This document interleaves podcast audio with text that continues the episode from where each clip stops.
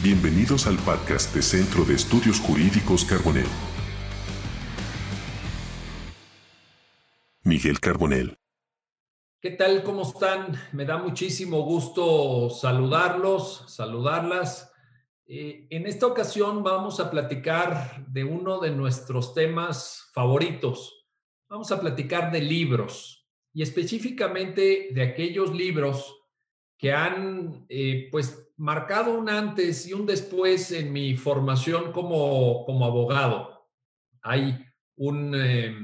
conjunto de obras pues que han tenido un profundo impacto en la manera en la que eh, yo entiendo el derecho, los fenómenos jurídicos y que también, por supuesto, han tenido una gran influencia en mi propia obra escrita y en mi tarea como profesor de derecho. Evidentemente, en el título de esta intervención, pues eh, se puso un número de cinco libros y no fue fácil, no fue fácil determinar cuáles iban a ser esos cinco libros, porque cuando se pone uno a elegir, cuando eh, pues ves las enormes influencias que se tienen a lo largo de una carrera académica que ya se prolonga por varias décadas, como es el caso de la de un servidor, pues eh, hay que elegir y hay que eh, ir acotando para lograr estos últimos cinco libros finales sobre los cuales quiero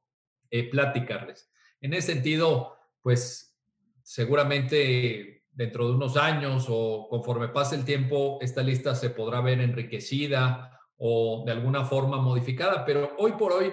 creo que los cinco libros que han marcado mi, vida, mi trayectoria en el tema del derecho son los siguientes. En primer lugar, este librazo en sentido literal, eh, físicamente y también intelectualmente, que es Derecho y Razón. Derecho y Razón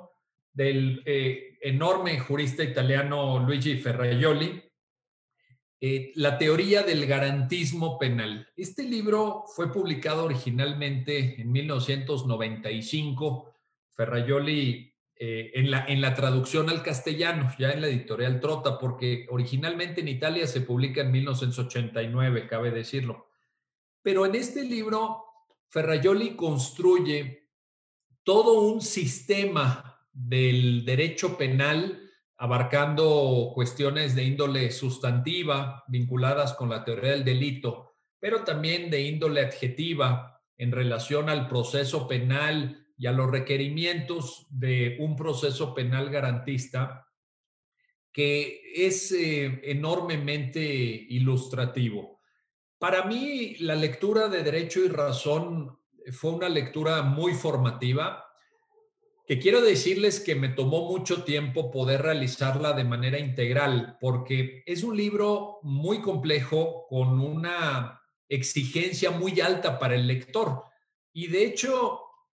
eh, la verdad es que empecé el libro por el capítulo primero, como normalmente eh, se suele hacer. Me costó muchísimo y en alguna ocasión uno, una de las personas que hizo la traducción del italiano al español, que es una eh, estimadísima colega, la profesora Marina Gascón de la Universidad Castilla-La Mancha en España,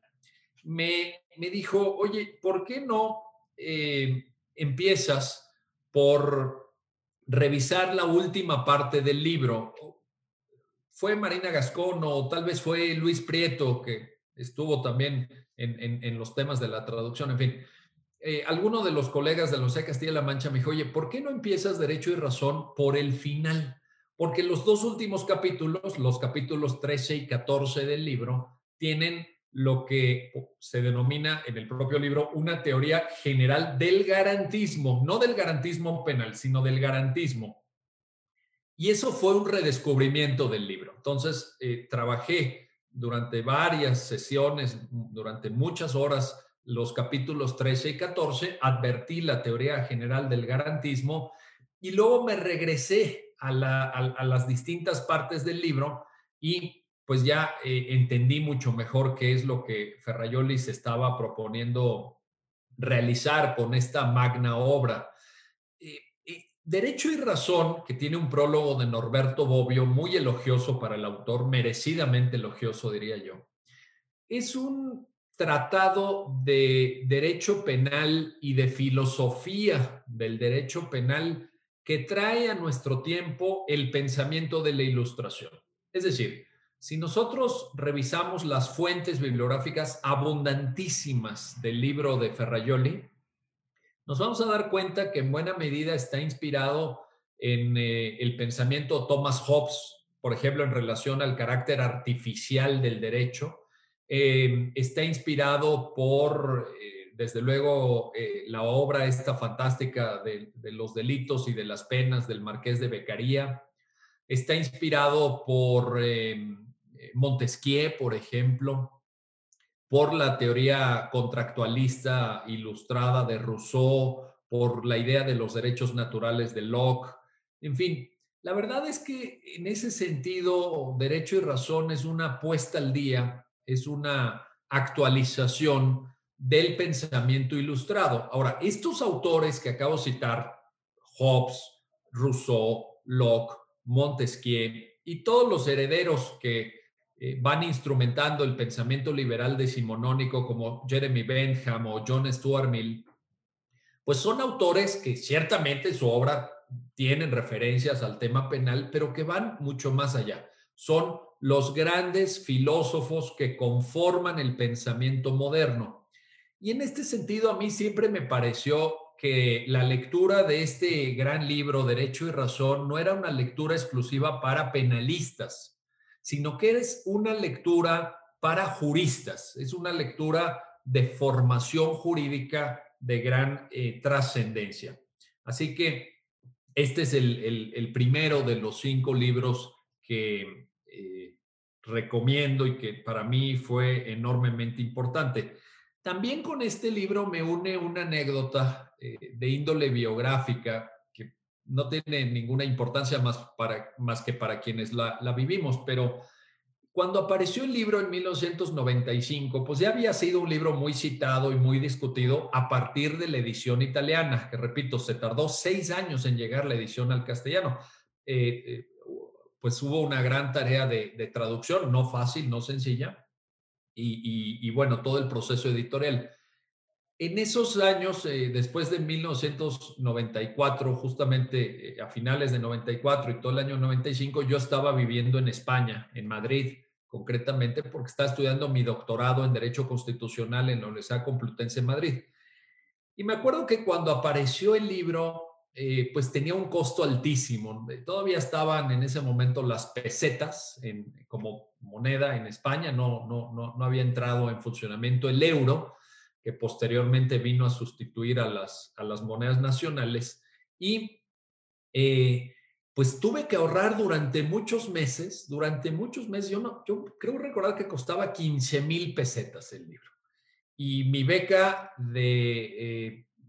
para el doctorado pues eran más o menos 100 eh, mil pesetas al, al, mes, pero pues se iba la mayor parte en el alquiler eh, se iba pues en los gastos de comida, etcétera. Me acuerdo que tuve que ahorrar durante meses y meses hasta que finalmente pude comprar Derecho y Razón, Teoría del Garantismo Penal y fue como una joya, ¿no? Porque cuesta tanto a veces comprar esto cuando uno es estudiante y la situación económica pues no es muy óptima, que casi casi lo tenía yo en el librero como objeto de admiración físico, nada más. Ahí lo tenía puesto en el librero y lo veía y y de repente lo abría y con mucho cuidado, ¿verdad? Como si fuera una verdadera joya. Y, bueno, pues en realidad la joya, además del objeto en sí mismo, es el pensamiento de este gran autor. Lo mucho que aporta Ferrayol en su reflexión sobre el garantismo penal, que también ha servido como un gran eh, elemento de influencia para la mejora de los sistemas penales latinoamericanos. En Latinoamérica se ha leído mucho Derecho de Razón, ha tenido un gran, gran impacto y es uno de los cinco libros que citaría, por tanto, como uno de los libros que marcaron un antes y un después en mi formación jurídica. El segundo libro sobre el cual también quiero hacer algún comentario es La teoría de los derechos fundamentales, teoría de los derechos fundamentales de Robert Alexi. Este gran, gran filósofo del derecho alemán, que escribió este libro en 1984 como un ejercicio de habilitación a cátedra, es decir, para eh, entrar como catedrático a, las universidades en Alemania, les pedían que redactaran un texto donde pues desarrollaran algún tema, etcétera, y con el gran rigor, con la gran capacidad de trabajo de Robert Alexi, pues él escribió como ejercicio de habilitación a cátedra esta teoría de los derechos fundamentales que con posterioridad fue objeto de una muy buena traducción del gran filósofo argentino Ernesto Garzón Valdés, que durante la mayor parte de su vida trabajó y trabaja en Alemania, y de Ruth Simmerling, Posteriormente hubo una segunda traducción diferente, en una segunda edición, a cargo del destacado jurista colombiano Carlos Bernal Pulido, que es esta que tengo en mis manos, publicada, al igual que la primera, por el Centro de Estudios Políticos y Constitucionales del Gobierno de España en Madrid.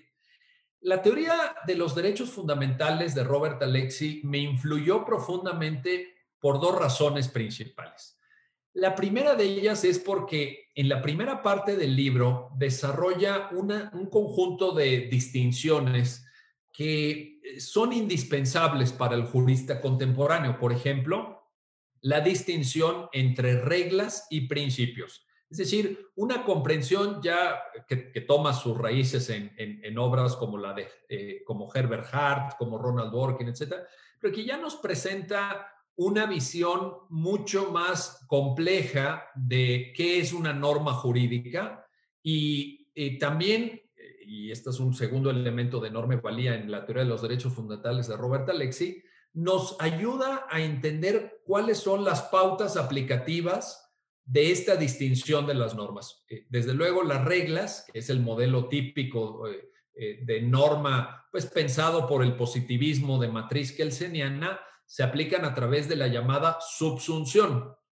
que dicho de manera resumida, quizá eh, resumida en exceso, pero para efectos de esta conversación diría, pues es el silogismo deductivo de origen aristotélico, premisa mayor, premisa menor, eh, conclusión lógico necesaria. Entonces, eh, ahí están las reglas. Sin embargo, Robert Alexi en el tema de los principios dice, aquí no podemos hacer una subsunción, tenemos que hacer una ponderación,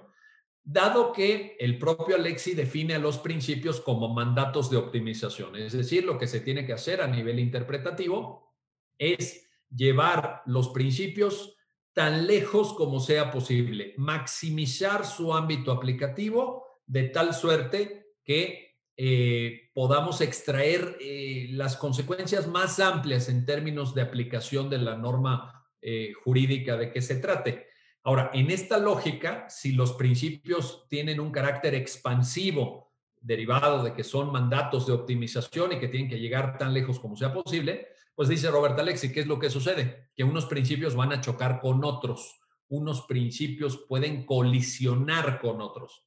¿Y ahí qué hacemos? ¿Cuál es la técnica de interpretación apropiada, idónea para esta eh, situación? Bueno, pues ahí Robert Alexi menciona y desarrolla también en el libro el tema de la ponderación. La ponderación de derechos, luego desarrollada en varios trabajos de Alexi con mayor detalle a través del, eh, más bien con un cambio conceptual, a través del principio de proporcionalidad y esto la verdad es que ha venido a marcar un antes y un después en el pensamiento jurídico y que a mí me, influyó eh, de manera muy, muy particular. Ahora, además de esto, el libro de Robert Alexi tiene un segundo elemento que creo que también, eh, pues al menos en mi caso, me, generó un gran impacto y es que Robert Alexi, eh, después de esta parte como más general de distinciones normativas y de construcción conceptual, va desarrollando en los diversos capítulos de su libro un análisis de los derechos previstos en la entonces Ley Fundamental de Bonn, es decir, la Constitución Alemana de 1949, y la forma en la que el Tribunal Constitucional Federal Alemán los había interpretado. Entonces, por ejemplo, habla de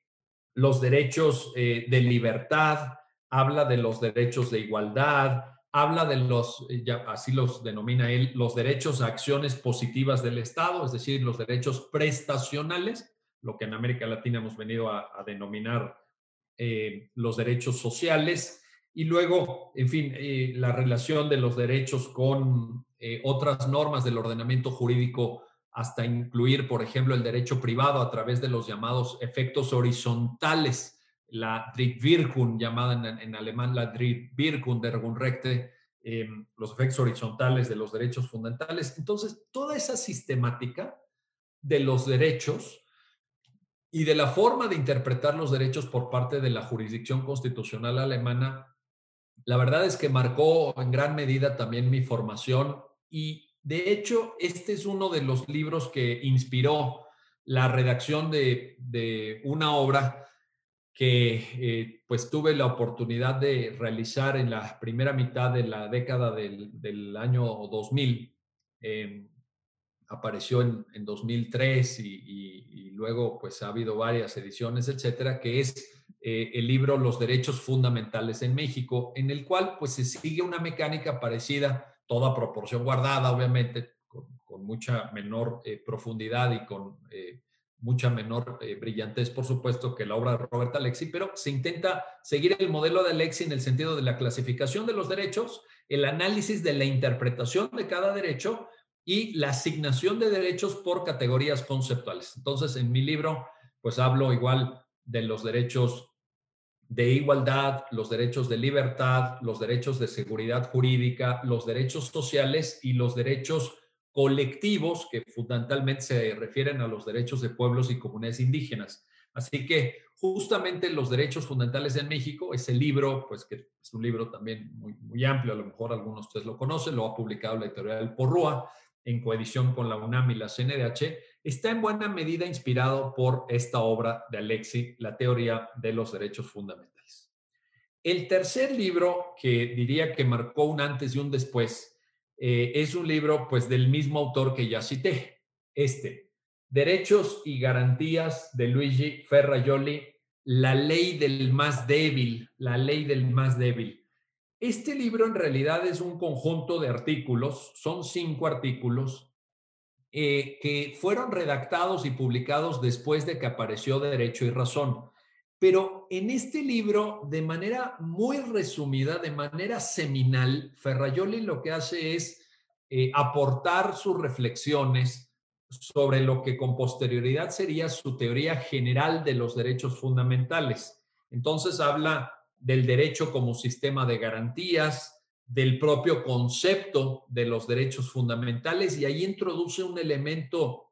absolutamente importante que yo he utilizado en muchos de mis textos, que es la definición de un derecho fundamental a partir del criterio de universalidad. Es decir, Ferrajoli entiende que la diferencia entre un derecho fundamental y un derecho de otro tipo, por ejemplo, un derecho de origen contractual, es precisamente la universalidad. La universalidad que hace que los derechos fundamentales sean incluyentes, puesto que todos pueden ser titulares de los derechos fundamentales sin eh, desdoro, sin demérito, sin menoscabo de que lo sea cualquier otro sujeto. El hecho de que eh, mis vecinos tengan libertad de expresión no quiere decir que yo no tenga libertad de expresión o que en algo eh, limite mi libertad de expresión. En, en, cuanto a la titularidad de los derechos, otra cosa es el ejercicio de los derechos. Ahí sí tiene que haber acomodos y tiene que haber eh, pues una suerte de acuerdos eh, eh, en la sociedad para el ejercicio de los derechos. Pero ciertamente la titularidad de los derechos fundamentales está guiada por esta idea de la universalidad. Universalidad que además en, este mismo libro Ferraioli desarrolla hasta sus últimas consecuencias para llevarla más allá de las fronteras nacionales y cuestionar que, por ejemplo, el criterio de la ciudadanía o de la pertenencia a un determinado Estado sea un criterio de asignación de titularidad de derechos. La pregunta que se hace Ferrayoli es, ¿y qué hacemos con aquellas personas que están en el territorio de un país que no es el suyo, pero que eh, son personas y requieren el reconocimiento de los derechos fundamentales. Si les limitamos sus derechos, sean sus derechos civiles, sus derechos de libertad, sus derechos de igualdad o incluso sus derechos de participación política, estamos cometiendo una grave injusticia porque estamos afectando el principio de universalidad de los derechos. Entonces, también cuestiona en este libro, de forma muy, muy importante, el concepto de ciudadanía como elemento atributivo de la titularidad de los derechos eh, fundamentales. Y finalmente, eh, refiere también Ferrayoli, como consecuencia de lo anterior, pues una, eh, una, duda, un ataque incluso contra ese viejo principio artificioso que tantos problemas le ha dado a la humanidad, que es el principio de soberanía estatal la idea de que los estados pueden hacer lo que quieran porque son soberanos y pueden atropellar derechos y pueden establecer sistemas políticos no democráticos, pueden ejercer autoritariamente el poder, etcétera, etcétera. Y entonces Ferrayoli empieza a construir en este libro, luego lo desarrolla en otras obras y en muchos artículos, un concepto de soberanía pensado no desde la lógica del propio Estado, no desde la lógica de la soberanía estatal o de la soberanía nacional eh, o incluso desde la soberanía popular, entendiendo al pueblo como un todo de carácter homogéneo, identificado por ciertos rasgos de origen étnico, de, con una historia compartida, con un mismo idioma, sino una idea de soberanía basada en el individuo. Por eso es que en alguna obra posterior, como por ejemplo en Principia Juris, este, este gran, digamos, eh, andamiaje en tres tomos que publicó en 2011 Ferrayoli, dice, la soberanía hoy en día es la soberanía de cada individuo, la soberanía de cada persona. Dice Ferrayoli en Principio Ayures, los, eh, los individuos son portadores de fragmentos de soberanía. Y esos fragmentos de soberanía se expresan precisamente a través de los derechos fundamentales. ¿Quién es el, en qué reside, en dónde está el concepto de soberanía en el mundo contemporáneo, dice Ferrayoli? En cada persona, en cada persona, en cada individuo. Eso es lo que hay que respetar. Porque pues la soberanía, entendida como soberanía popular, dice, es muy difícil de entender en un eh, contexto mundial en donde los países eh, tienen una gran heterogeneidad, son muy heterogéneos en la forma de concebir pues, las cuestiones de, los valores, de qué es aquello que tenemos que proteger, de qué es aquello que eh, merecen las personas o que tienen derecho a las personas, etcétera. Entonces, eh, la verdad es que es un planteamiento también muy, muy original que tiene, que tiene su semilla en este libro, en Derechos y Garantías, eh, la ley del más débil, publicado por la editorial Trota al igual que Derecho y Razón y la mayor parte de los libros de Ferrayoli, como ustedes saben, que ha publicado en sus traducciones al castellano, eh, fundamentalmente con la editorial Trota. El cuarto libro que elegí como un libro ilustrativo de, eh, pues de, lo que ha sido un antes y un después en, su lectura es este que les voy a enseñar aquí la portadilla porque en la portada no, no trae el título, que es justicia del profesor Sandel, profesor de la Universidad de Harvard. Hacemos lo que debemos, dice el subtítulo. Bueno, aquí está en el lomo también, profesor Michael Sandel, Justicia, eh, publicado por la editorial Debate en España.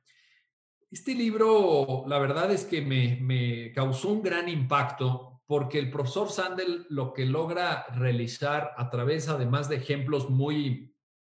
pues muy llamativos y muy pedagógicos, incluso muy actuales, es una gran reflexión sobre los principales enfoques eh, contemporáneos y clásicos alrededor de la justicia. Entonces, eh, pues propone una serie de reflexiones, por ejemplo, sobre eh, la justicia y la economía, ¿no? Cómo la justicia se proyecta a sistemas económicos. Me acuerdo muy bien que empieza el libro citando el caso del aumento de precios en, caso en, situaciones de calamidad, eh, citando precisamente el, evento este tan, tan dañino del huracán Katrina en, Estados Unidos. Seguramente se acuerdan de esa eh, infortunada etapa de la historia de nuestro país vecino del norte, en estas inundaciones en la parte sur del territorio de Estados Unidos, debidas al huracán Katrina. Y entonces dice el profesor Sandel, bueno, se justifica en ese tipo de casos que los precios de insumos esenciales suban, es, eh, se debe permitir que suban los precios o debe haber una regulación de precios. Y la verdad es que la respuesta no es sencilla. Alguien intuitivamente podría decir, no, eh, la gente está en un estado de necesidad absoluta, hay una emergencia, no dejemos que suban los precios porque entonces se está abusando de una necesidad. El libre intercambio eh, de demanda, oferta y demanda que caracteriza al sistema capitalista no se estaría dando porque una de las partes estaría condicionada por la situación de emergencia que está viviendo. Entonces, el intercambio de valor entre la oferta y la demanda no sería un intercambio libre, sino que se estaría más bien ejecutando tal vez por quien provee del servicio o del bien, de que se trate una extorsión, dice el profesor Sandel. También analiza, por ejemplo, la teoría utilitarista desarrollada en el siglo XIX por Jeremy Bentham, que dice que lo que una sociedad justa debe procurar es eh, extender de la manera más amplia posible el placer, cualquier cosa que ello quiera significar, y aquí hay una discusión abierta, eh, entre el mayor número posible de personas y paralelamente tiene que disminuir el dolor. Es decir, en la lógica utilitarista sería una especie de balanza donde lo que tenemos que hacer es aumentar eh, el placer, el gusto por la vida, las sensaciones de bienestar, etcétera, y disminuir el dolor. El profesor Sandel en el libro dice, bueno, ¿y qué es el placer? Por ejemplo, alguien puede tener placer de pasarse toda la vida viendo la tele eh, en un canal de caricaturas infantiles, ¿verdad? Hasta el día de su muerte. Eso quiere decir que una sociedad justa debe fomentar eso, que debe apoyar esa opción de vida, o alguien podría decir, no, solamente se deben de apoyar aquellos placeres que sean placeres de la alta cultura, como escuchar música de Mozart o de Beethoven. Bueno, ahí viene una, discusión interesante. Eh, en el caso de eh, evitar el dolor, pues ahí sí tenemos algún grado de objetividad, porque como dice incluso el propio Ferrayoli en algún artículo titulado Derecho y Dolor, que tuve el gusto y el privilegio de traducir del italiano al español, dice, bueno, el dolor es algo objetivo porque si a ti te en el brazo, evidentemente te va a doler, ¿verdad? Es algo que, que, los seres, la mayor parte de seres humanos, podemos identificar al menos a nivel sensorial y también a nivel psíquico, el dolor de la muerte de un ser cercano, eh, eh, la afectación pues de, de, cosas que no nos salen bien o proyectos de vida truncados, etcétera, etcétera. También eh, cita el profesor Sandel en su libro la teoría libertaria, la teoría libertaria, que es aquella teoría encabezada por autores tan representativos como Robert Nozick, también profesor de la Universidad de Harvard, que eh, abogan por un estado mínimo, por un estado de poca intervención en los eventos sociales, pues ahora claramente desmentido por todo lo que hemos visto y le hemos exigido a los estados que hagan en el marco de la pandemia por coronavirus, ¿verdad? Pero la visión libertaria es una visión que propugna un Estado eh, policía, un Estado como vigilante nocturno que lo que haga es proteger la libertad, proteger la seguridad de las personas y hacer exigibles los contratos. Nada más, todo aquello que le quieran adicionar y que requiera un aumento en el cobro de impuestos o alguna otra decisión de esa naturaleza, es vista por los libertarios como un robo y de hecho ellos conciben a los impuestos como una suerte de eh, trabajo forzado. Eh, el Estado te obliga a trabajar para ellos, no estás trabajando para ti, para tus gustos, para tu familia, para tus vacaciones, sino que estás trabajando durante muchos días al mes simplemente para pagar tus impuestos, simplemente para pagar tus impuestos. Y eso dice la teoría libertaria es un robo es trabajo forzado. Te están quitando el dinero que tú ganaste para lograr fines que en realidad solamente a ti te corresponde determinar y no a, la burocracia. Eh, examina también alguna teoría muy importante como la de Emmanuel Kant con los eh, principios categóricos que desarrolla, la idea de que las personas son fines en sí mismos y no pueden ser utilizadas como medios para lograr objetivos que les son ajenos. La idea en Kant de que no hay que mentir, ¿no? la, la, calidad moral de un sujeto está en el hecho de que nunca mienta. Y entonces el profesor Sandel, pues, trae a colación la crítica que siempre se le ha hecho a Kant, que es, eh, pues, si le debemos de mentir a una persona que quiere asesinar a otra y la está buscando, y nosotros sabemos dónde está la posible víctima y nos inquiere la información el posible asesino. ¿Debemos de mentirle o debemos decir, sí, está allá, búscala, eh, ahí la vas a encontrar? ¿Se le puede mentir a un asesino? Pregunta el profesor Sandel en el libro. Hay una reflexión también, como no puede ser de otra manera, alrededor de la teoría de una justicia igualitaria, liberal igualitaria, eh, que está en la obra de John Rawls, una reflexión sobre acción afirmativa, en fin, la verdad es que este eh, libro, Justicia, Hacemos lo que debemos, es una obra que nos hace pensar mucho y repito, no es un tratado filosófico al uso de estos densos, aburridos, que, cuesta mucho leer, sino que es muy ameno, es muy ameno, eh, lo, hace muy digerible con, muchos ejemplos prácticos, etcétera. Eh, creo que es una obra realmente importante que además puede ser complementada, como seguramente ustedes ya lo saben y lo han visto, por el curso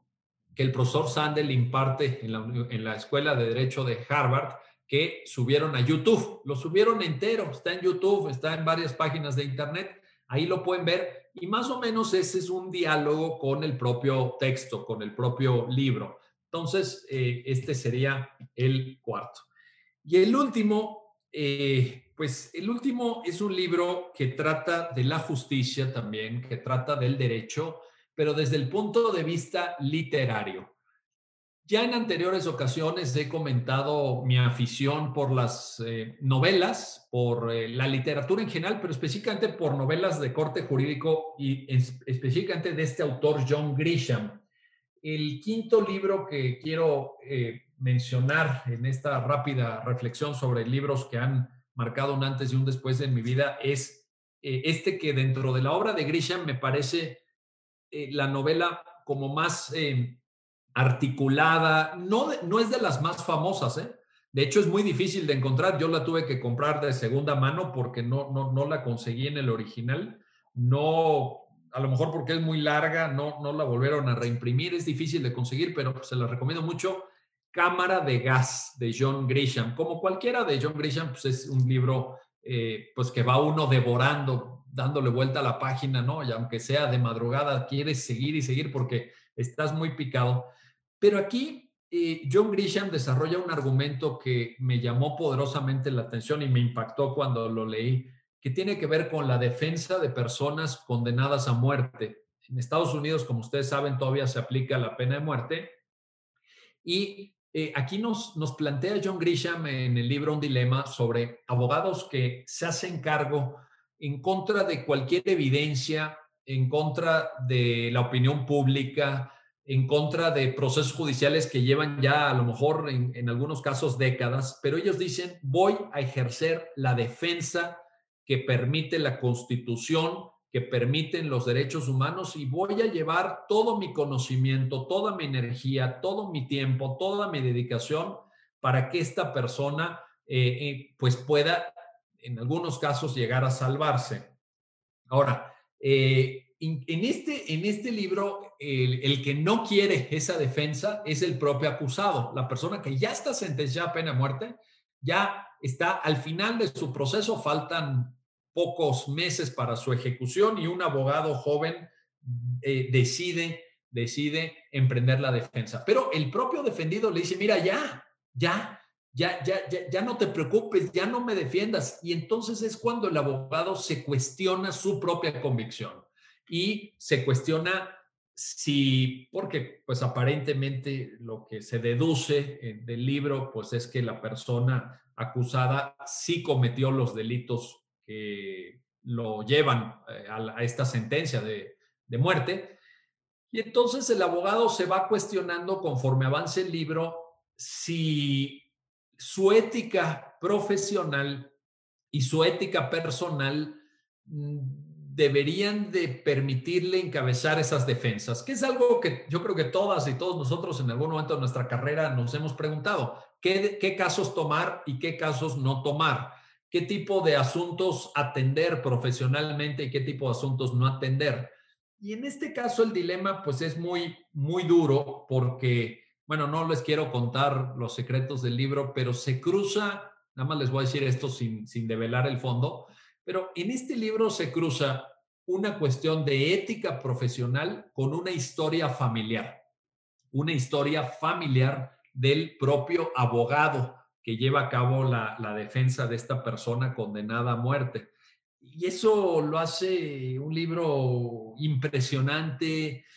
eh, y tiene un final apoteósico además, tiene un final conmovedor, diría yo, un libro profundamente emocionante eh, que los va a tener despiertos en la noche, estoy seguro, como, como el resto de novelas de Grisham. La verdad es que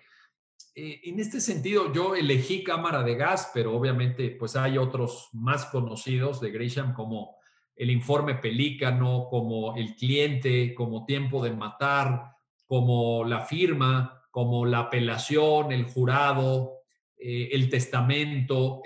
hay, hay, muchos de Grisham. La verdad es que yo llevo años desde pues desde la carrera empecé a leerlos y los revisito con cierta eh, frecuencia, no tanta como quisiera porque no me da tiempo, pero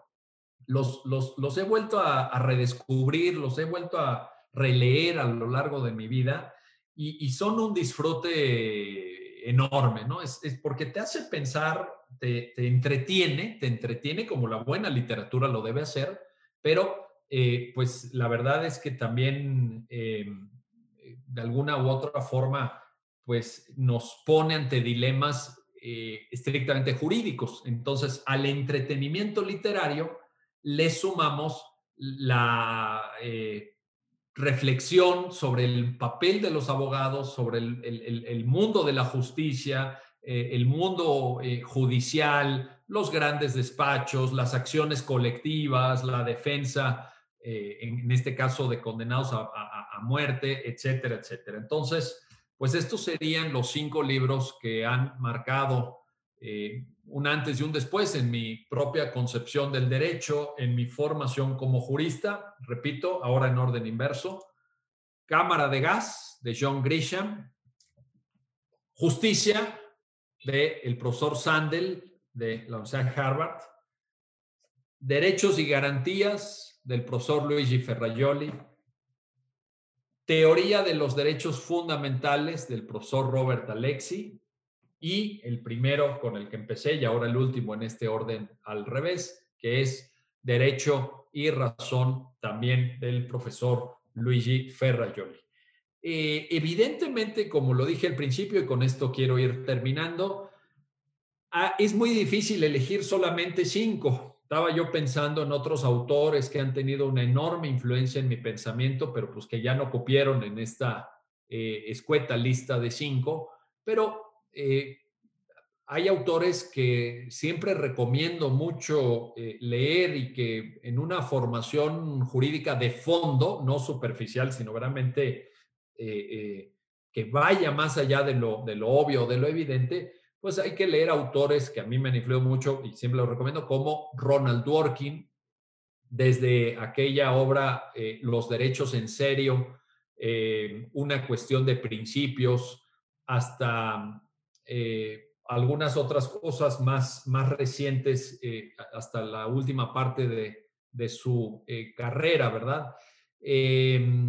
Otro autor que ha tenido un gran impacto también en mi formación jurídica y que es un autor extraordinariamente prolijo, que ha abarcado un enorme conjunto de temas, es el profesor Cass Sonstein. El profesor Cass Sonstein eh, primero estuvo muchos años en la Universidad de Chicago, posteriormente se incorpora a la administración de Barack Obama para ser el llamado SAR antirregulación